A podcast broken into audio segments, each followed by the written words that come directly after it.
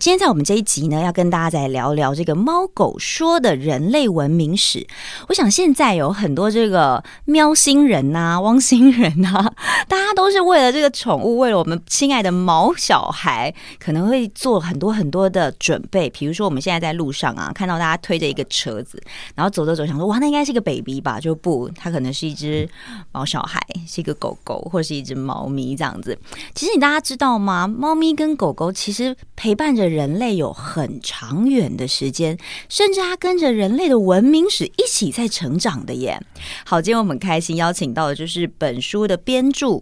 也就是这个在生活中的历史学家胡传安老师来到我们的现场，先跟大家打招呼，老师好。主持人、各位听众朋友，大家好。好，老师，我是我一个很好奇这件事情啊，就是为什么在你考古这个过程当中，或者在你研究人类文明历史的过程当中，对，你会想要把猫狗一起来嗯，因为来很好研玩，究呢？主要是我看很少的材料，因为我们都想说猫到底跟狗到底跟人类陪伴多久。嗯然后后来，呃，因为人类的文明大概是最近一万年嘛，一万年可能然后到五千年，比如说有埃及，那五千年之前可能就是人类慢慢从那个用火，然后开始有了文明，然后中华文化大概是三四千年前。嗯然后我就想说，嗯，自从有人类文明开始以后，然后我就就从考古发现，就可以发现里面就有猫跟狗的遗迹，嗯然后甚至有一些文化呢，在很早的时候就会帮猫跟狗做了一个坟墓。嗯像我们现在不是有一些，比如说我们家里的毛小孩或狗小孩，可能他老了走了以后，那很多人因为不舍，然后我们就帮他去买了一个灵骨塔，把它烧成骨灰，然后定期都还会去祭拜它。对对，可是这种现象在很早以前就有了，所以以前不就是说，它可能呃猫跟狗它是伴随着人类文明一起成长，而且本来这些像猫啊跟狗，它本来是属于野生的，嗯但是是因为人类开始，就比如说，比如说它开始人类开始农耕了以后，有狗它可能有实际的功用，哎、我觉得有公用这件事情好像还是蛮蛮直蛮重要觉，的对，对蛮直觉。比如说狗狗它可能可以驱赶一些害虫啊、毒对物啊，然后猫咪什么就可以，就它是们抓可以老鼠抓老鼠，而且对那个功用跟吃没有关系，因为就是嗯有些动物对人类的功用是吃嘛，你说填饱胃这件事情， 对对对对不那是要可以养很胖的东西才可对？以，类似对像今年的猪之对类对的，对，那现在发现猪真的很重要，因为猪瘟嘛，对不对？ 对， 对，那可是比如说猫跟狗那种，可能就不适合养成很胖，但它可能实际上有实际的功用，它可以帮助人的，像狗就帮助人类守卫啦，或是它可以陪在人类旁边，然后它可以观察到人类没有注意到的事，因为比如说以前人类在野生动物环境里面，狗的灵那个嗅觉跟那个触触觉都很灵敏，所以它可以嗯看到人类没办法看的东西，避开一些危险。哦，对，就有点像说地震来的时候，好像动物的这个反应都比人比人类灵嗯快敏，速，对不对对对，而且比如说，因为我们一开始，比如说现在住在城市里嘛，以前不是，是住在乡村里的时候，那相对来讲，比如说有蛇啊，有什么东西的时候，嗯它就会让人类避开。好，其实我觉得这本书很有趣，其实它不是老师你一个人完成，对不对对对？你带领一一一个群人团队， 对嗯对对对，那我觉得很好玩的地方是你从你们从了各个年代，甚至是各个文化朝代跟文化，比如说嗯玛雅文化、对，啊印度、埃埃及，对对都有。对，然后去研究猫跟狗，对，因为我们后来发现一个人没有办法懂那么多知识嘛，所以我就找了一群朋友，然后我自己有一个网站叫做“故事写给所有人的历史”嘛，嗯然后那个是专门是就是做一些文化跟历史普及的。然后我们每年跨年的时候都会有一个专题，就是因为今年是猪年，就有猪年的专题嘛。嗯、那猪年的专题，比如说我们就会讲说那种各个文化里面吃猪的历史、啊。比如说中国文化里面，我什么时候开始吃猪啊？嗯对，然后因为我们都以为中国文化一直吃猪，但其实不是，一直到很后来一两百年来才吃猪。以哎，前那我我比较好奇，那如果龙年的时候，龙年哦，就是 讨可以讨论那个独角兽，西方的龙哦啊，各式各样不同的龙啊，有道理耶，对啊，然后或者说，因为像那个《诗经》里面都有说“见龙在田”，我们可以讨论说，古代是不是真的有龙？为什么他们以前可以见真的有一个龙在田里 面呢？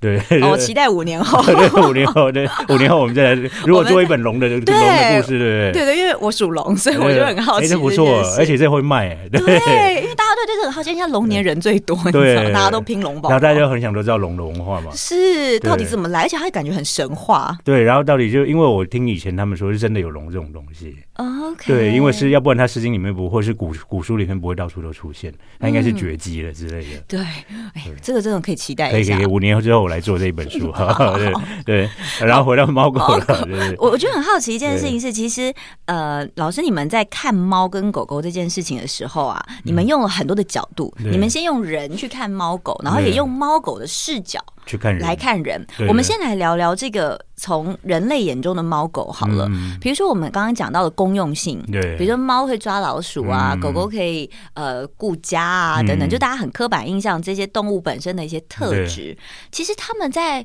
古代就有这个贵族嗯。跟宠物甚至野狗的区分了。对对不对，有，因为像我里面有好几个故事，比如说，即使在汉代，他们就说有一种名贵的犬，然后它需要那个十斤，就是金，就是金子的金，然后那十斤当当然是当时等于是大概十户人家中等中产阶级的财富。买一只这样的狗就要十这样十斤，所以你看多贵。现在的狗即使再贵，也没有贵到那样。假设你看哎，一十户中等阶级的财产，以台北市现在来讲的话，就跟买房可子能一两样三千万，那可能要两三亿耶，啊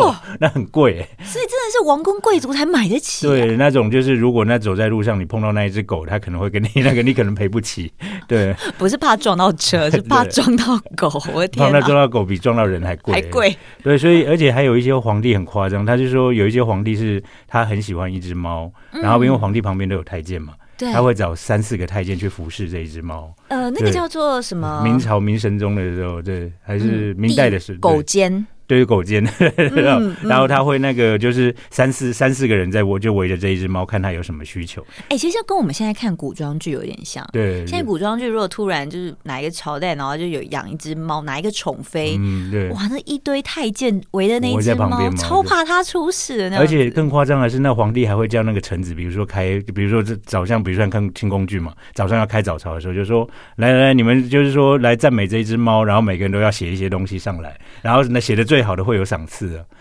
我的天呐、以前的人也蛮闲的哦，对啊，很邪，而且越越有权力权力的人搞的事情越奇怪，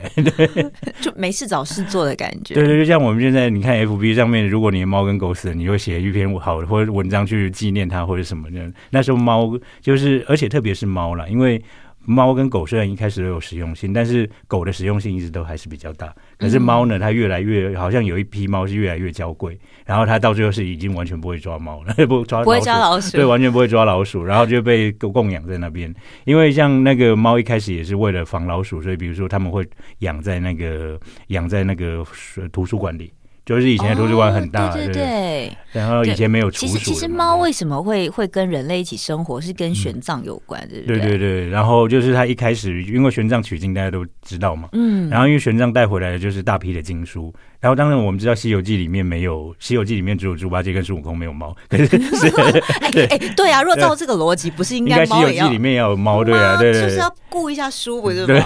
大家知道为什么 猫跟玄奘有关，是因为对玄奘带了很多的书回来。对然后，因为以前的书不像我们现在，嗯就是有冷气可以吹啊，对有书架可以放。以或前者什么有就是防暑药还是什么？啊，对对对，以前就是老鼠跑来跑去，然后在那个木头上面，跑来跑去就会会啃吃书嘛，书嗯对，啃书，然后它就会养猫，然后养猫就是为了吃那些老鼠，哦，对这功用性十足、欸吃主。然后可是就是后来猫被教贵了以后，它也懒得就不想 去吃那些老鼠了。其实，在这本书里面，我看到对一个故事，我觉得很好玩，嗯就是有一个皇帝，他呢，呃，因为没有子嗣，对对，对，然后他哦必须。对对要，他必须要就是从这个呃皇亲贵族里面嗯挑两个男对对，孩，男孩，对，然后他就那两个男孩到他眼前的时候呢，他就要选到底要留哪一个。嗯，嗯对，这时候跟猫也有关系，对，不就是一个南宋的皇帝嘛，因为就是大家如果历史知识没有很多的话，没关系，我们可以就是南宋皇帝因为从北宋跑来嘛，因为那时候北方有外族，所以他就跑来。然后后来听说是因为他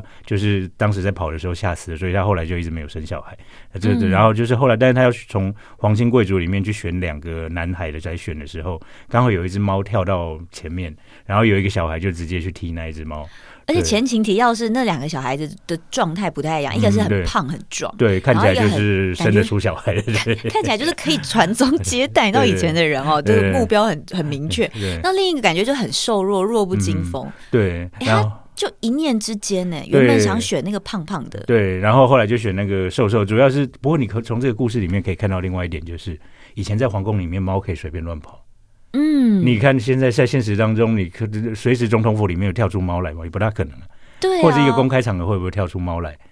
对，不所会以就我里面也提到几个故事都很好玩，是说以前呢，现在我们都是以前猫会乱跑，但是以前看不管在日本在中国，你看那个皇帝的场皇宫的场景，都好像是有猫会随时跑出来。嗯像在日本也有一个故事是，因为有一只狗突然咬伤了皇帝的猫，在皇宫里面，皇帝就把那一只狗打死。但你也可以 对哎、这落差好大哦。对对对，就是就是，可是你可以想象，那个就是猫跟狗好像随时在他们周边就跑来跑去，不会不会造成他们干扰。好像就跟他们一起生活的那个对对状态，对不对然后你看皇宫里面在刚才在说在选皇子的那个场合，应该是很隆重严肃的。嗯对 啊，而且旁边应该是文武百官大对臣对很 多，然后在大家在仔细考量的过程当中，竟然有猫狗可以乱窜，会跑出来，对对对，这也是蛮特别的一点。嗯，可能以前人跟动物的那个距离没有，不一定它那个场合不会那么疏远，就是了。嗯，这真的是蛮有趣的哦。嗯，我觉得很有趣的一件事情是我们现在手中抱着的这个毛小孩，其实我们都不知道，原来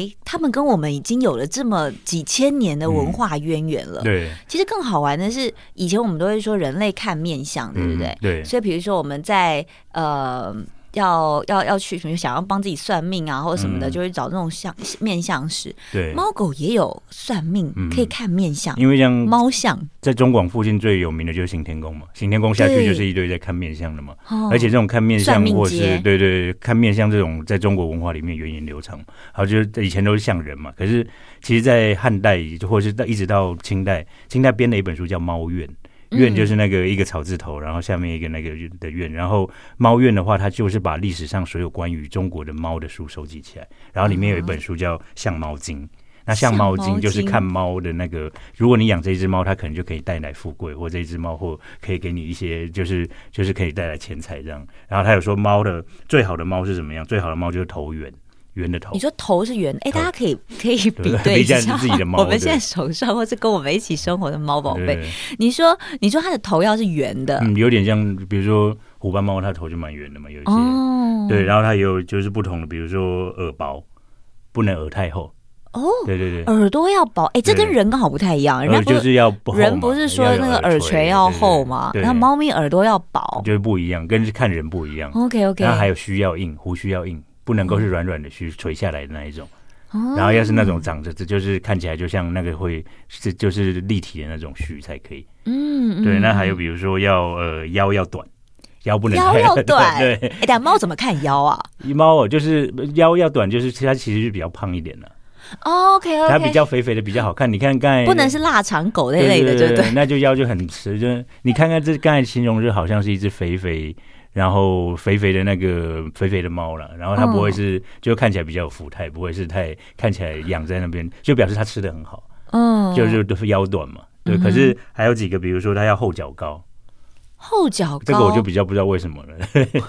后脚，后脚要高，一只后脚也对要长一点，对对不对对？有点像人嘛， 就是脚跟手比还要有点落差比例，对不是应该四只脚都一样？一般对啊，看起来好像是，但是好像猫有时候紧张的时候，后脚的确是会比较高，是不是？如果它就哦有是、点像就惊恐，它会对对对生长、对对生对生长的那种感觉。嗯，不过猫是不是后脚都比较高啊？哎，我觉得这可以让我们那些对喵我星们人去回们，去观察一下。对对对对对，然后大家搞不好比对我们还懂，我觉因为得，我们就是在我们新书发表会的时候是找一个宠物沟通师一起来讲，嗯，就是找一个现代的宠物沟通师，所以是我就会跟他讲就是古代的这些东西，然后让他去比较一下现在这个应该是什么样子的猫，对，所以大家其实对可以比对一下自己自己家里里面的的猫咪，是不是？它可以再帮你带来富贵这样？哎，对有可能哦。然后还有比如说它要声音洪亮，要叫声比较洪亮，不能就小小声的，对哦，不能那个小声小声的，对。但是还还有毛色的，比如说比如说毛最好的就是呃纯黄是最好的。嗯，然后再来就是纯白，然后又有纯黑的，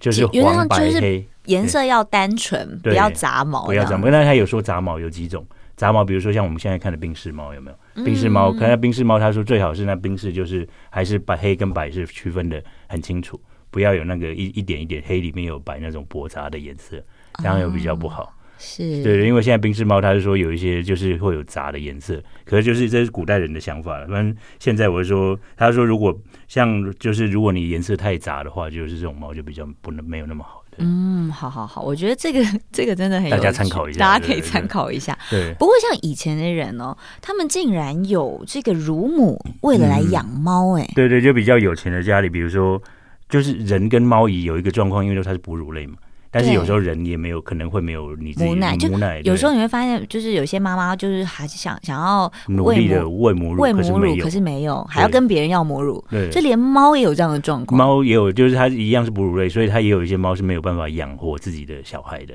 嗯那就在这种状况下，如果这只猫生活在比较富裕的人家里面，刚好它就可以请一个家里那个在喂奶的母乳给这些小朋给这些猫喝奶。只是喝完以后，这些猫不知道是 对我是说不知道是它会不会长得像人，或什么的对我也很好奇对，我心里想说，天哪！如果人喂，而且以前应该没有那种挤乳器，你知道吗？，对。然后，可是以前乳母的话，我是不知道他们应该也是有自己可以用手吧。不会，因为给给，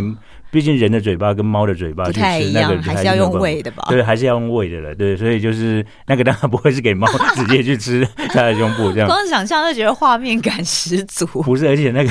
猫的舌头有点像沙子，有没有？哦对，猫的舌头跟人对的舌头不一太一样，猫的舌头其实你摸到它是其实像沙子，如果真的去吃母乳的话，应该会痛死吧？，我想也是 对，好好好，我觉得从人类的文明史来看，猫狗其实它真的是还蛮有趣，而且嗯从不同的年代来看，对像刚才我在想一个，就是刚才有说有像猫精，其实有像狗精。嗯，就是在古代，他有个文献里面，他就说，因为有时候就说，他有时候买了一只狗，就就说这一只狗呢，他买来本来是为了要帮他抓老鼠，嗯就以前狗也可以在抓田里面的田鼠，嗯但是他就说他本来那个有一个很喜很很会看那个狗像的人，然后说这一只狗很会抓老鼠，结果回来他一直不抓，然后他又去找了另外一个算命师，因为他算狗的算命师有准跟不准，就像人一样， 对，就是对帮你算，结果他就说没有没有，你这只狗不能抓老鼠，它是专门要抓大型的动物的。哇，对对，就是说，所以他说每一只狗的功用不一样。对、哦 OK，所以这有点像人类每个人的天赋不对，同，哎，对，就是其实这个里面的就是古代的哲学书里面通常都有点预言的意涵。哦，可是就是说，当时好像真的是有在看狗看猫像的这种人。对，嗯嗯，哎、其实我在这本书的附录里面，我看到你们其实查了非常非常多古代的文献。对对对。其实我觉得让我很好奇的一件事情，就是说、嗯，诶在古代他们就有在记录猫跟狗对，的这嗯我个这些文东西。字。文言文字有，因为他们都是随着人类，我觉得我在序里面一直在讲，就是说我们看了这么多文化跟历史里面的猫跟狗，我们就觉得说人跟猫狗不可以分的原因，就是因为有时候你看猫跟狗的文化，就反映了我们人类的文化，嗯就是它反映了我们人类的历史文明的一个发展，它跟是我们是不可分割的一部分的。有点像说对在，可是我觉得，比如说在战乱的时候，嗯好像这样的文献就相对比较少，对不对对？对，没错，而且通常都是比较富裕的年代才会有一些很奇怪的， 就是比如说要找三个如找三个人去服侍这一只猫啊，对，对啊真的。所以你看到有，呃所以所以相对也会反映出有猫狗的这个记录的年代，他们相对的一些文明啊发展对都比较蓬勃一点。而且就比如说，相对来讲，因为刚才讲养猫，它通常是比较娇贵，所以通常就比较富裕的年代，通常那些猫就会待遇就会更好。哎、这样讲起来，你不会觉得猫跟狗落差有点大？对对，狗跟通常狗好像是很对人类很忠贞，但同时好像人类就对它并没有比较好对，就是然后猫的话，有时候对人类不爱理不睬，可是人就会对它特别好，这就有点像感情关系里面有那点种犯贱，对不对 对？对对，就是，所以我在里面引用了一个人类学家讲，他就说人驯服了狗嘛，但是猫对驯服了人类，就是嗯，我觉得对这一段话真的很有趣。对。好，就其实我们常常在就在那个，比如说埃及啊，或者是他们嗯看到说猫有一种女神的猫神的对那种感觉。猫就就特别是在呃埃及文化里面，他们会把就是人死了以后，他会做成木乃伊嘛。但是就是说，猫也有把它做成木乃伊，可是人通常做成木乃伊是为了让它永生不朽，那猫做成木乃伊也是为了让它永生不朽，也是让它变成神的那种，对神变成神。然后，而且就是离埃埃及还有个故事很好玩，就是他们有一次有一个火灾，有没有？然后就有一个过程里面，猫就跳进那个火里面，嗯就是为了救火，然后猫跟人类一起救火。但后来埃及人为了怕那个猫再跳进去，就即使火灾了以后也不救火，因为怕猫跳进去救火。对，所以就为是 了对对对，为了不要让猫跳进去跳对进火坑，所以就不救火。就不救火了。然后，而且埃及就说，它猫跳就就是如果猫死了，它会把自己的眉毛剃掉。啊，对，对，然后如果但是如果狗的话，他们会把全身的毛剃掉。所 以这也是一种仪式。所以就是说，美它的文化里面对于这个猫狗，呃然后我们看埃及有很多的壁画，然后壁画上面他们都有猫跟狗的，就是把它做成神的一个形象。嗯嗯对嗯，其实代表说这些呃猫猫咪跟狗狗，它们其实，在我们的生活当中，其实已经有点像家人的那种感觉，对嗯而且甚至至比有时候比家人更崇高。就是相对来讲，比如说猫，因为取得很难，所以大家就比较想说把它当成一个比较神性的动物。然后那狗也是，狗在埃及的文化它是也相对比较特别一点，就跟其他文化比较不一样。因为其他文化，比如说里面有提到中国，虽然有很名贵的狗，可是相对来讲，中国的确是吃从汉代就开始吃狗，就是哎，对，对哎，我觉得很有趣的是，在那个年代里面，他们比如说汉代年代，他们这么崇信崇呃这么的照顾狗，嗯，然后也就家里都会养狗，对对。但同时他们也吃狗，像比如说，这汉代最有名的一句话就是“仗义多为屠狗辈”嘛。哦就是你说这个有义气的人，通常都是去杀狗的那一 些人。对，那比如说汉高祖有一个很很有名的，他的那个从鸿门宴救他出来就叫樊哙，嗯就是说，比如说当时救他，他就是平常是杀狗为业，吃狗肉的。对，而且汉代的确是有一些我们从考古挖出来有一些文书，里面是有狗的料理的那个菜单的。 对香有狗肉羹的，对，有狗羹啊，对啊，然后还有比如说烤狗肝啊这些的，是用竹串去烤的。 哎、其实你就很纳闷哦，因为你对看我以我们现代来看，就因为嗯它已经变成宠物的时候对，你就会对于要吃这件会事很可情，你怕会有对点害怕，想说，哎对呦，这跟我们一起生活的的的的家人关系，然后你竟然要吃它的同类这样嗯对，子，但比如说在大陆有一些广西，它也是什么有一些杀狗节，这些还是有一嗯些吃狗肉的习惯。那比如说韩国，他们也有一些是吃狗肉的习惯，这些在东方都还是有。但是就是说，当人类开始吃一种动物的时候，通常不会跟它维持太亲近的关系。对，就好像比如说我们对猪对牛那种，就是说我们平常不会养它在生活当中的。嗯，但是比如说，如果你这个文化里面是吃狗肉的，你可能就是把它当成大规模蓄养的那一种。就不会像是平常我们在家里已经照顾它五年，然后突然再把它杀掉这种。对，这对几率比较低一点点对啦。所以其实很有趣，就以前的人他们也也养也养这样子的动物，但是他们也吃，嗯但也有很很反差的，比如说像司马光，大家对他的对对印对象就是《资治通鉴》，对，而且他是 一个，他的印象给你感觉就是一个老学究，老学究，然后是一个对大家，你知道对吗？对是一个大师级的人物，我觉得他竟然是个猫奴、啊。对，因为大家听到司马光，一般都只是。国中或中学的课本有看过这个人嘛？哦然后就想说这文章写的真的枯燥乏 味，你说，然后然后每天就在跟你讲经世济民之道啊，然后就是就可是就是如果我们回到他的人生去看，还有司马光最有名就是打破水缸救救对小朋友那个故事嘛，对，从小就听这对些对故对，事，然后可是司马光他的确是一个蛮有趣的例子，就是他自己有养猫，而且他有一只猫死了，他还帮他写了一个传记，嗯，就是他养了这只猫很久，然后很有感情，所以他在就是他会把他就是他的一生写下来，然后这只猫跟他的感情很好到就是他就是到。这只猫好像非常的呃有义气，就是有时候司马他比如说打翻了一个东西，但其实是别只猫打的，司马光把它毒打了一顿以后，然后隔天知道是原来他误会了这只猫，然后但是这只猫都会不讲， 对对对对哎，我觉得这个很很很吊诡的一件事情是，大家真的太为难猫了吧？嗯对，就是你误会它，然后哎，猫也很有义气哦，它就跟你绝食抗议，啊而且猫很容易记恨的，哦，对，就对。可是这只猫比较不一样，对，这只猫好像是比较容忍的，它有时候就是里面还提到就是说，它如果有奶，就是别只猫没有奶，它还会它还是去，还会去帮喂它别哺乳，人对对，哦所以是非常有爱心的一只猫。怪不得它是一个猫奴。对， 然后而且就有一次司马光也就是以为他的书被咬坏，因为读书人最怕书被咬坏嘛，嗯然后但是以为是那一只猫，就把它毒打了一顿，但不是那一只猫，就是对对，然后它就很可怜，莫名其妙被打了一顿之后，对还无从申冤，对，因为猫不会讲话，没有办法讲，它说不是我这样子。对 好了，我觉得其实从呃古人跟猫狗生活的这个关系，你会发现其实好像和我们现代人跟人之间的关系、其实蛮像的，有一对。点渊源的，嗯因为人通常有时候可能猫不一定会这么想，但可能是人的投射，就自自然然就你会投射这个关系在里面。嗯像我后来有一本书，就是他是说我们是喜欢上猫狗，还是喜欢上猫狗的那个自己？嗯是说那个自己，我们自己常会投射那个感情嘛？因为猫狗不会讲，你实在也没办法问它。但有时候在情感的关系里面，你就好像那个投射出来的自己，就变成是自己喜欢的那个部分。是你好像在跟自己对话的感觉，对对对因为他不会回应，但是你从嗯你对他的好，你可以感受得到他对你的反馈，对对对不对对，然后对，啊所以我说人跟宠物之间的关系一直都是很微妙，因为就是在这历史的过程，或者是你自己对它的过程里面，除了可以看到文化，也可以跟它看到人类自己的感情。今天真的很有趣哦，用这个喵喵跟旺旺来说故事给大家听。不过我更喜欢的是老师你的那个副标，嗯就是你说，其实如果说猫狗屎，它就是一个人类的文明史，但对其实呢，我们说人类驯服了狗，嗯但是猫驯服了人哼，类。 对对对对，因为猫好像它有时候也不大理理你嘛，对对对，嗯可是你还是会去照顾它，或者说甚至就是说狗比较麻烦，就是它一辈子跟定你，就就是它会，忠如果诚你度很对高，然后你如果把它换主人的话，它其实会有点忧郁，对，嗯，然后但是猫好像是就 就没什么差别，很做自己， 对对对，哎、其实这样跟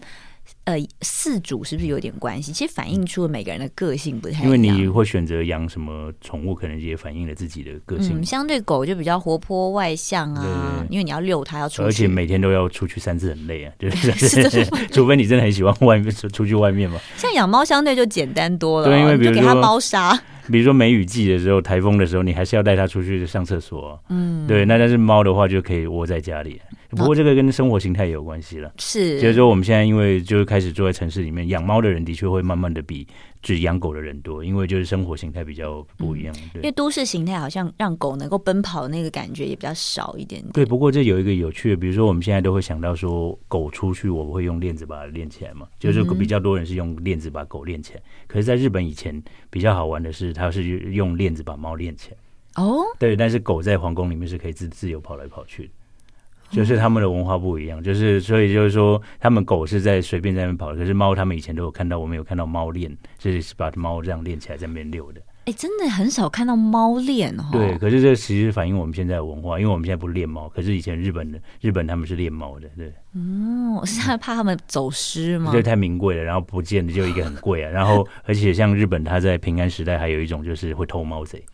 偷猫的，就是因为猫很贵嘛，但是有时候可能真的家里有需要有吃养，就是要来这那个吃老鼠的这种猫，那所以就会去别人家偷猫来家里吃。可是猫后来都不吃老鼠啦。对，可是在日本还是有一群，就是说他们甚至有一种叫猫绘的，嗯就是绘画的绘，然后他们会贴在墙上，嗯然后因为就就是家里人买不起猫，所以就贴那个猫会有点像附身符的感觉，可以把那个猫可以把那个老鼠驱走，哦，就是哎有在点路像市意面上象。卖，对对对对。 OK，有点像意象了，就是它对不是实际上做这件事对对情，对但你感觉好像有把这个神请回来那种对感，觉。 然后真的就是上面有画猫在吃老鼠，可是就是贴在家里，这因为买养不起猫这样子。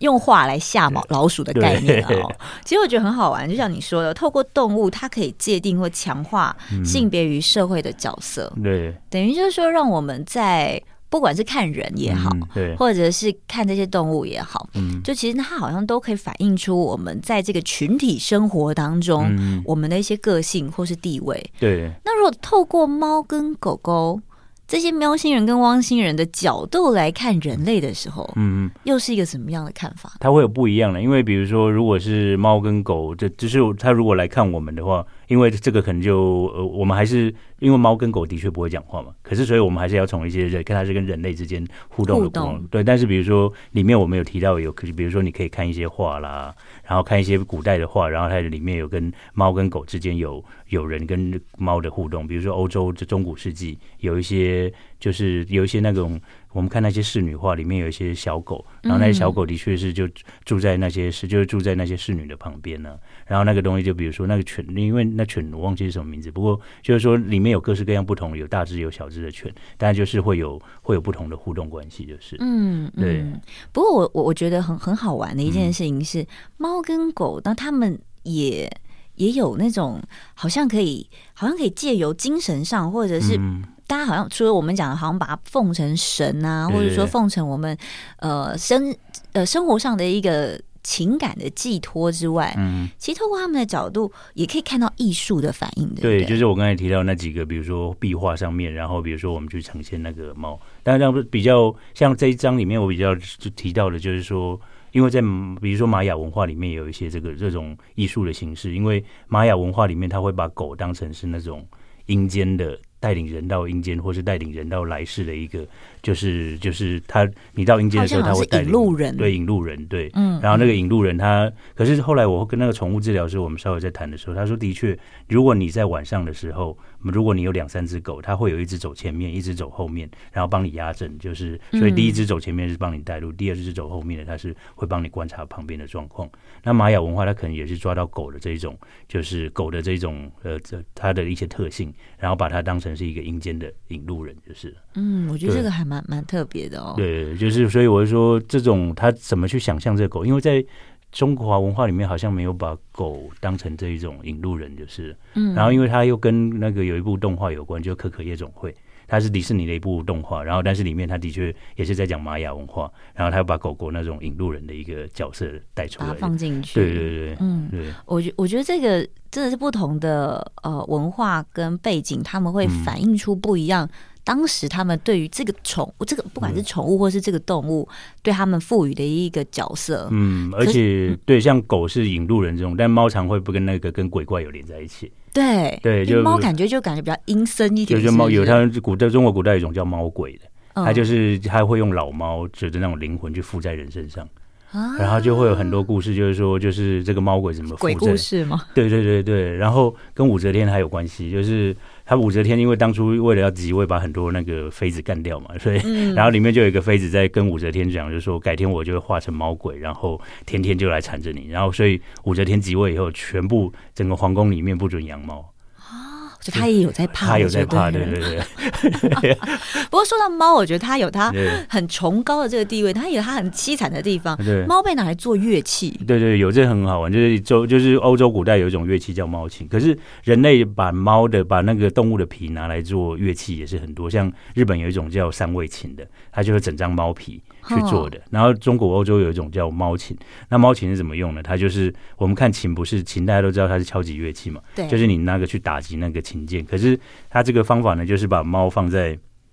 一格一格的盒子里，那一格一个盒子里把猫固定住以后，然后把猫的那个舌子那个尾尾巴，然后用钉子钉住。嗯，所以你那个一一个琴键打下去的时候，那个钉子就会钉住它的那个，就会钉住它的尾巴，所以它就会开始很凄厉的叫。嗯，对。然后它可能会把五六只的，我就会有几十只、十几只的猫这样摆，因为每一只猫的叫声不一样。我有看到那张照片，对对它你们这边放那个图，对然后就是猫咪的尾巴，然后被牵着，好像悬一样。对，对。但然后事实上你是用呃固定它，然后让它尖叫来发出这个对声，来来凑出这个乐声。没有，对就不是对说你弹琴的时候，的确那个就那个那个有个钉子会刺刺它一下，它就会叫一下，哦，就是刺它的尾巴，它就会叫一下，对，哇，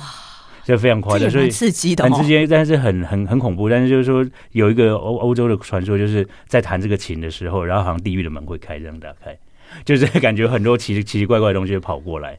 所以就是这个东西，它反它我我，但是后来欧洲有一个医生说，这种琴可以治疗忧郁症， 所以我就说不知道这个理论是怎么来的。对，是因为他的声音太，他说声音太凄厉，所以可以吸引那个忧郁症的人的注意，就是。哦 OK，对把大家在这个活在自己的世界里面拉出来一点。对，是不过是这篇文章大家我贴出去的时候，大家的反应都蛮 蛮蛮激烈的，就是说主要是说，不过人真的是常常会用动物的皮去做他们的乐器，是真的了。嗯像比如说中国的二胡，你知道是用什么皮做的吗？蟒蛇皮。啊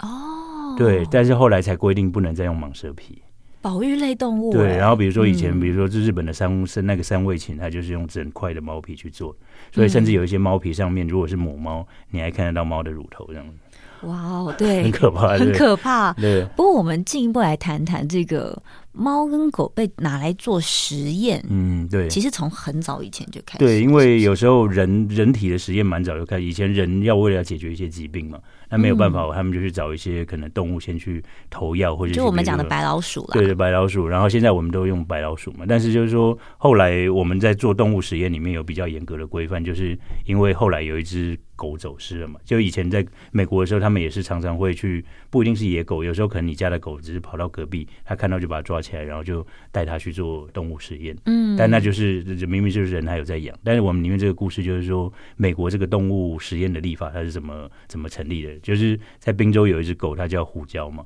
嗯，然后它就是走失了，但是后来饲主带找了几百公里都找不到，等找到的时候，它已经被送去做动物实验了嘛。哦，对，它是一只那大麦町，对，然后可是他知事主知道这个事情以后，他就去推动那个动物实验的立法。嗯就是你要做动物实验的过程里面，你一定要有好几道程序，比如说确定它是没有人的狗，然后也有其中又有一些，比如说有一些动物伦理的一些相关的知识进来以后，才可以去做这个事情。所以这个其实牵涉到现在很多的动保对对的一动些保法规，对不对，然后是说，当然有时候因为人体实验它比较没有办法去做嘛，那我们有有时候不得已的时候拿动物来做的时候，我们还是要有一些规范，才可以嗯去就是、就至少，因为我们说其实这里面还是反映人类跟狗的之间的关系，跟猫狗之间的关系的。就是当我们知道这个东西有一些人会不舍的时候，我们就会透过一些法律来就是规范这个东西。嗯嗯，老师，那当你在就编完这本书的时候，你有没有想要养猫或想要养狗？嗯我以前有养猫啊，对，就是哦就是就是那那个，但是后来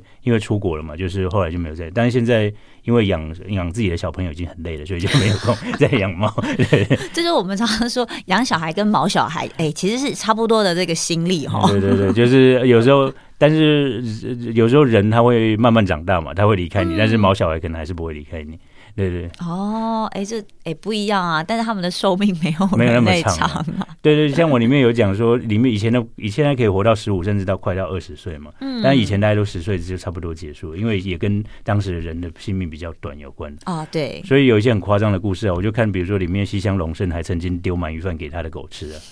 但是我想说那不会太咸嘛，真的哦、 它超咸的嘛，对不哎、对？所以你看以前的人都不知道到底要怎么养，他们就把它当人在在当人在哎一养起，吃、哎、啊对啊。共识哈没有，但是那个那个鳗鱼饭店的老板还是会出来想说，这你为什么一直丢给 对对我们现在的人看可能会觉得你怎么这么偷贼， 对？然这后么他奢侈，丢了四块鳗鱼给他以后，他自己要点一块的时候，老板不 给他了。老板不开心。 对，因为老板想说你怎么这样糟蹋我我的的食食物，但其实他是非常疼爱那一只狗的，对。嗯，哎、大家可以回头想想，在我们身旁的这个喵星人嗯跟汪星啊人，我们是怎么样照顾我们的毛小孩？其实，在嗯这本书里面，猫狗说的人类文明史》它非常非常的好玩嗯哦，它包含了其实这么多年代，甚至是不同的朝代或时代，嗯，或是不同的文化文明对，他们怎么称呼，或是说这些猫咪它们的语言是什么？嗯对，因为比如说像以前猫跟狸是分不清，比如说我们说狸猫换太子那个，嗯，有听过这个故事吗？有，可是以前在中国古代，狸跟猫它是没有办法区分出来，就是很像。然后就是后来，比如说，那么他们就是说，所以以前那个我们现在叫猫奴嘛，嗯，那以前叫狸奴，哦，所以就是以前就有这个名，就是以前就是把猫奴当成狸奴就是了。嗯，对，那其实大家想说，不一定“奴”这个字，就是“奴”这个，像古代中中文里面会说奴家，或者说其实它就是一个宠爱的意思，就是了。嗯哦 OK，就比如说后宫的那个妻子，后宫的那个他的那个那些妃子会讲自己是奴家，他其实有一点就是宠爱的意思，就是哦，所以是这样子衍生对他是一而个来对的啊他是一个宠爱的意思。那狸奴也是这样子，对。哦我们都以为奴是一种好像很卑奴贱仆的之间感的觉，关系，但不一定那是宠爱的关系。哦，对，就不一定要把这个字当成是卑贱的，但就是说猫奴跟狸奴，它本来就起来有之，是一个很长远的一个用语，这样。嗯嗯，好，不管怎么样哦，今天我觉得大家呢可以先找到这本书《猫狗说的人类文明史》，不管呢你是驯服了狗。嗯，还是被猫驯驯服服的人的 人，嗯对，大家呢都可以透过这本书去了解猫狗的文化，同时你会更清楚的知道，嗯哦，原来不是只有你这么宠爱 你对的，对对，你可能跟以前你的的皇帝一样。 对，其实你跟以前的皇帝是一样的。非常感谢吴川安老师来到我们的现场，谢谢老师喽，哦好，谢谢主持人，谢谢大家，拜拜。